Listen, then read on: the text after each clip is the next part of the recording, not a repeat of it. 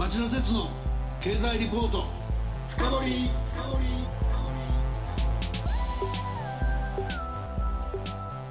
皆さんこんばんは。番組アンカー経済ジャーナリストの町田哲です。今日は僕がリモート出演しておりますので、えー、回線の不具合などでお聞き苦しい点があったらご容赦ください。皆さんこんばんは。番組アシスタントの杉浦舞です。さて今夜の町田鉄の経済リポート深掘りはコロナ危機で加速する通貨のデジタル化というテーマでお送りします。ゲストは日本経済研究センターの副主任研究員宮崎隆さんです、えー、宮崎さんこんばんは。こんばんは。アメリカのフェイクスブック社が昨年6月に発行構想を公表した仮想通貨リブラや対抗上金融政策の機能維持を狙って各国の中央銀行が発行の研究を急ぐ CBDC 中央銀行デジタル通貨その一方でデジタルマネーは愚かプラスチックマネー時代から通貨の近代化に乗り遅れてきた日本の通常デジタル時代へ向けて変革を進められていた通貨が今回の新型コロナショックでこれまで以上に急ピッチの革新を迫られ始めています。ということで、えー、この分野の専門家に最新の状況を伺うことにしました。宮崎さん、今夜も一つよろしくお願いします。こちらこそよろしくお願いいたします。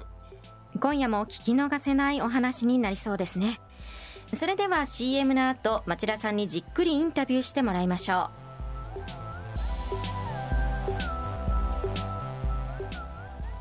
この番組はエネルギーを新しい時代へジェラがお送りします。こんばんはミスタージェラです。金曜23時皆さんいかがお過ごしですか？え？私ですか？私は今発電しています。海外の電気を。どういうことかって？実は私ジェラは火力発電によって日本の電気の約3分の1を作っている会社なんです。でもそれだけではないんです。アジアや中東北中米など世界中で発電事業を展開している会社でもあるんです。ここフィリピン・ルソン島はただいま22時。3つの発電所から国営フィリピン電力公社を通じて今まさにマニラ首都圏に電気を供給しているところです。おっともうこんな時間ですね。そろそろ次の国に行かないと。なんせ世界中が職場ですから。それでは皆さんまたお会いしましょう。エネルギーを新しい時代へジェラがお送りしました。町田鉄の経済リポート深掘それではまず宮崎さんのプロフィールをご紹介します。宮崎さんは2014年3月に神戸大学大学院経済学研究科で博士後期課程を修了。2015年5月、日本経済研究センター研究本部に研究員として入社され、2016年5月から現職を務めておられます。はい、杉浦さんありがとう。それでは早速伺っていきましょう。まずはこれまでの注目の流れですが、フェイスブック社のリブラと、それへの対抗上も速やかな発行が期待されている CBDC について、最新状況を宮崎さん、教えてください。はい、えー、まずですね、あの昨年6月、えー、アメリカのフェイスブックが、えー、仮想通貨リブラの、えー、発行計画を公表いたしました。はいフェイスブックは当初、えー、このリブラ構想の社会的意義といたしまして、いわゆる金融包摂、えー、銀行口座を持たないあの途上国の貧困層の方などにですね、えー、スマートフォンを通じて、えー、送金などの金融サービスを提供することということなんですが、この金融包摂というのを強調していました。リブラはですね、あのドルですとか円といった既存の通貨にとって、えー、変わる可能性を秘めていたため、えー、世界の金融当局ですとか、えー、規制当局、えー、中央銀行は警戒感を強めました。はいリブラには、えー、ただ問題点も指摘されていまして、えー、一つ目が、えー、マネーロンダリングといったですねあの犯罪に使用される可能性。二つ目が、えー、金融政策の有効性の低下、えー、金融システムの不安定化。で3つ目が、えー、個人の取引履歴などプライバシーを侵害する恐れといった問題が指摘されていました。うん昨年10月にアメリカの議会、えー、公聴会でですね、えー、フェイスブックのザッカーバーグ CEO は、えー、規制当局の承認を得られるまでは、えー、リブラを発行しないというふうに明言いたしました。えー、これを受けてあのリブラの早期発行に向けた議論は、まあ、やや下火になったというようなところです。現在あのリブラは取引の監視体制を強化いたしまして単一の通貨、まあ、例えばドルを裏付けとして発行する方向性を打ち出しています。その一方であの当初リブラ発行の意義とされました金融包摂の理念というのは失われつつあります。はいこのリブラ構想はですね、あの中央銀行デジタル通貨、えー、CBDC についての議論が加速する、えー、きっかけとなりました。CBDC は、えー、中央銀行が発行するデジタル通貨、まあ、そのままなんですけれども、えー、簡単に言えば、えー、今あ使っている紙幣ですとか硬貨、えー、これが、まあ、あのデジタル化するとデジタル化したものが、えー、CBDC ということになります。この CBDC の発行に向けてあの先行して動いているのが、えスウェーデンと中国です。スウェーデンでは来年の21年、2021年にでもですね、e クローナという CBDC の発行が検討されています。スウェーデンは民間主導であのスウィッシュという、えキャッシュレスサービスを提供しているんですけれども、これを保管する形で中央銀行が CBDC を発行しようということになっています。あと中国ですね。こちらも、あの、中国人民銀行、中央銀行ですけれども、こちらが2014年からデジタル通貨を研究しています。で、政府主導でデジタル人民元の発行準備が進められていまして、中国もですね、やはりあの来年の2021年か、もしくは冬季北京オリンピックが開催される22年2月までに、このデジタル人民元の発行をするということを目指しています。で、えー、一方日本ではですね、はい、あの日銀が欧州中央銀行 ECB と共同でブロックチェーンを用いたデジタル決済の実証実験というのをあの継続しています。今年1月にはあの欧州を中心とした中央銀行あと、えー、国際決済銀行あの BIS と言いますが、えー、こちらとですね共同で、えー、CBDC の発行に向けた研究に着手するということを発表しました。でさらにあの最近ではあのデジタル通貨にあの慎重だったアメリカでもですね、えー、パウエル FRB 議長がですね、えー、CBDC を最前線で研究していくというふうに発言しておりまして、えー、態度を変化させています。でこの変化はですね、えー、ドルを基軸通貨とした国際金融システムの維持、えー、あるいはまあ中国とのデジタル覇権をめぐる争い、えー、こういったものにあの対する強い危機感の表れだというふうに考えられます。うんで、あの、この CBDC については新興国や途上国でもですね、あの、銀行口座は持ってないけれども、スマホは持っているというような方が多くてですね、あの、CBDC の発行に、前向きな国というのも多く見られます。えー、お話を伺ってると、もう一番低流に流れているのは、通貨のデジタル化は、えー、もはや世界的な流れであって、CBDC も含めて押しとどめることはできないということかと思います。問題は、そうした流れへの日本の対応の遅さですね、ほとんどデジタル通貨の利用が進んでないんですが、そのあたりの状況と課題を教えてください。はいえー、そもそも日本はですね、あの、他の先進国などと比較して、えー、マネーのデジタル化というのが遅れています。まあ、あの、もう少しあの厳密に言いますと、えー、デジタルマネー自体は、あの、多くの携帯を取ってすでに存在しているんですけれども、あの、キャッシュレス決済が進んでいないということになります。あの、例えば、えー、昨年19年、2019年における日本の消費額全体、日本全体の消費額に占める、えー、キャッシュレス決済の割合という数字があるんですが、えー、これはですね、あの、昨年は、あの、増税に伴うキャッシュレスポイントの還元といったような効果もあって、ええ、あの、2018年から上昇しておよそ27%というふうになっています。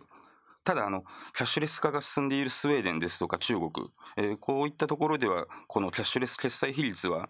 大体あの60%、もしくはそれ以上というような感じなので、あのやはり諸外国と比較して、えー、日本は依然として低水準にとどまっていると言えるかと思います。はい、このキャッシュレス化が遅れている一因といたしましては、まあ、キャッシュレス決済のツールが、えー、使う人、ユーザーにとって必ずしも便利ではないということが挙げられると思います。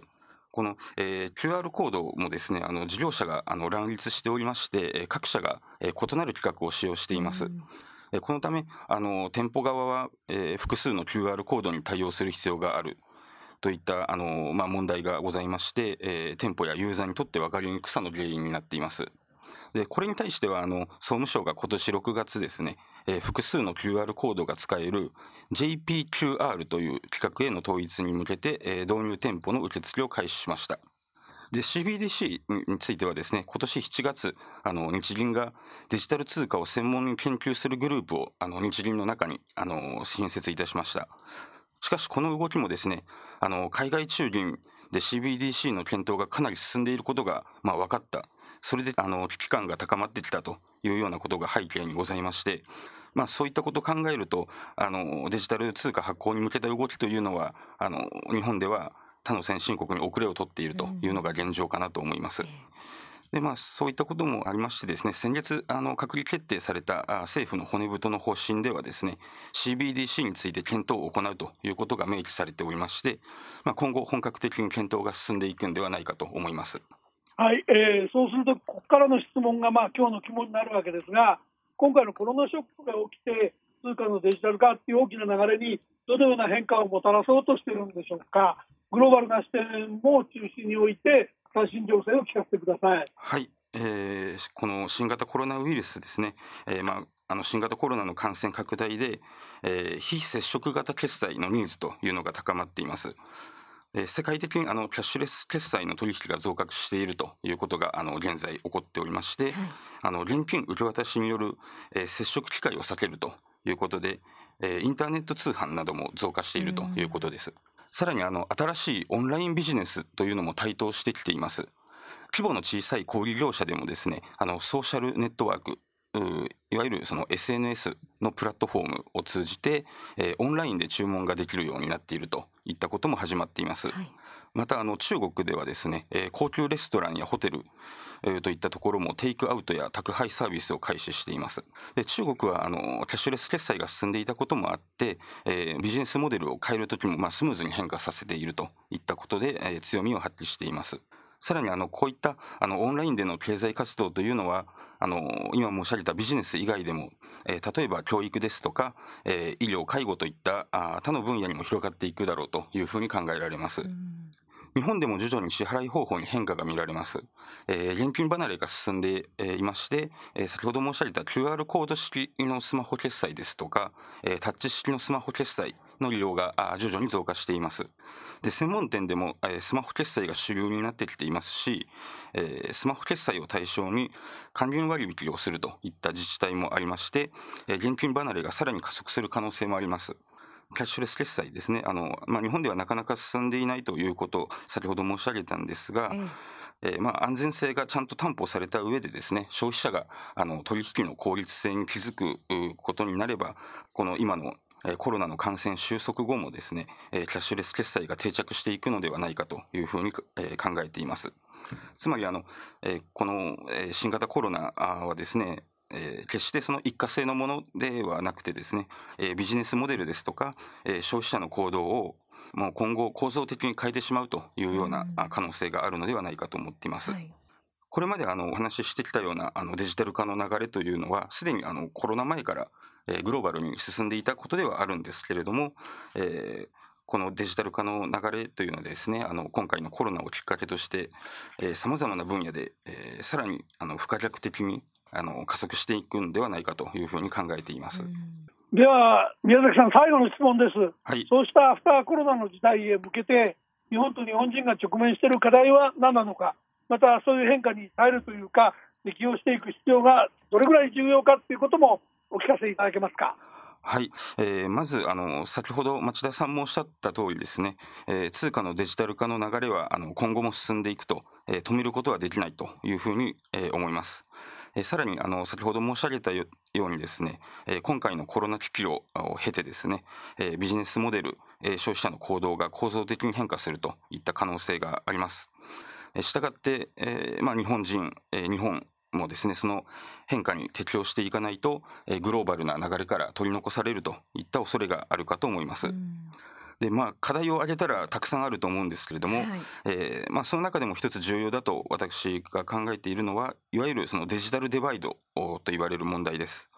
これはあのデジタル技術をこううまく使いこなせる人と、えー、できない人の間に生まれる格差です。で通貨のデジタル化は、まあ、デジタルデバイドを生み出すだろうというふうに考えておりまして、えーまあ、特に高齢化が非常に速いスピードで進んでいる日本ですけれども、えー、新しくですね金融サービスがインターネットを通じて提供されても、まあ、それを、えー、うまく使えないといったようなあまあ、高齢者の方とかが増えているということがございまして、まあ、こういったことがですね新たな金融包摂問題としてあの発生してくるあるいはまあ深刻化してくるといった可能性が、えー、あるのではないかと思っています。なので、えー、まあ誰でもいつでもどこでも安全確実にアクセスできる通貨と、えーまあ、その基盤となる決済システム、えー、その構築が求められているんだというふうに思います宮崎さん、今夜は本当に興味深いお話ありがとうございました。特に最後おっしゃったセキュリティ、これを信頼できるかどうか見ながら、目いっぱい使えるようになっていくと、誰もが努力しないといけないことかと思います。あの本当に勉強になりました。ありがとうございます。ありがとうございました。えー、これからもいろんな、えー、通貨や、えー、マネーの最新状況、折に触れて聞かせてください。わかりました。ぜひよろしくお願いいたします。町田鉄の経済リポート深掘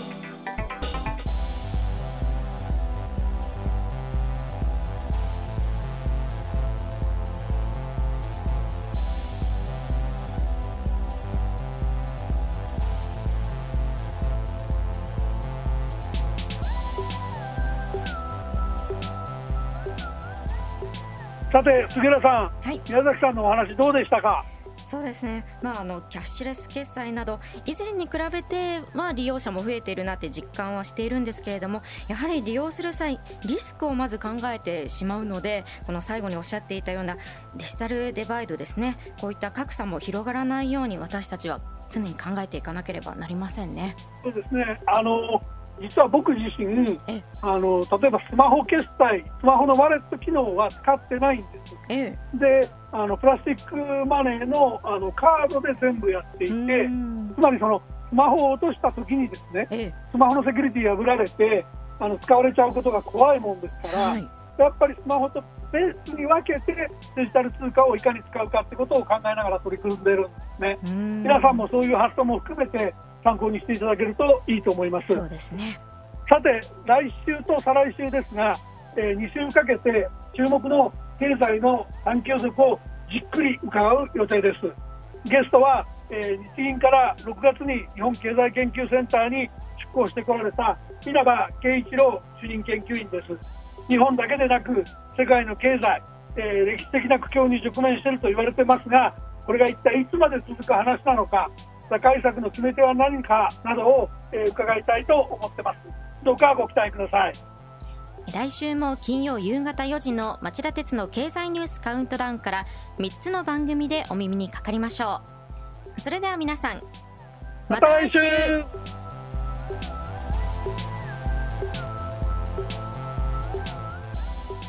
この番組はエネルギーを新しい時代へ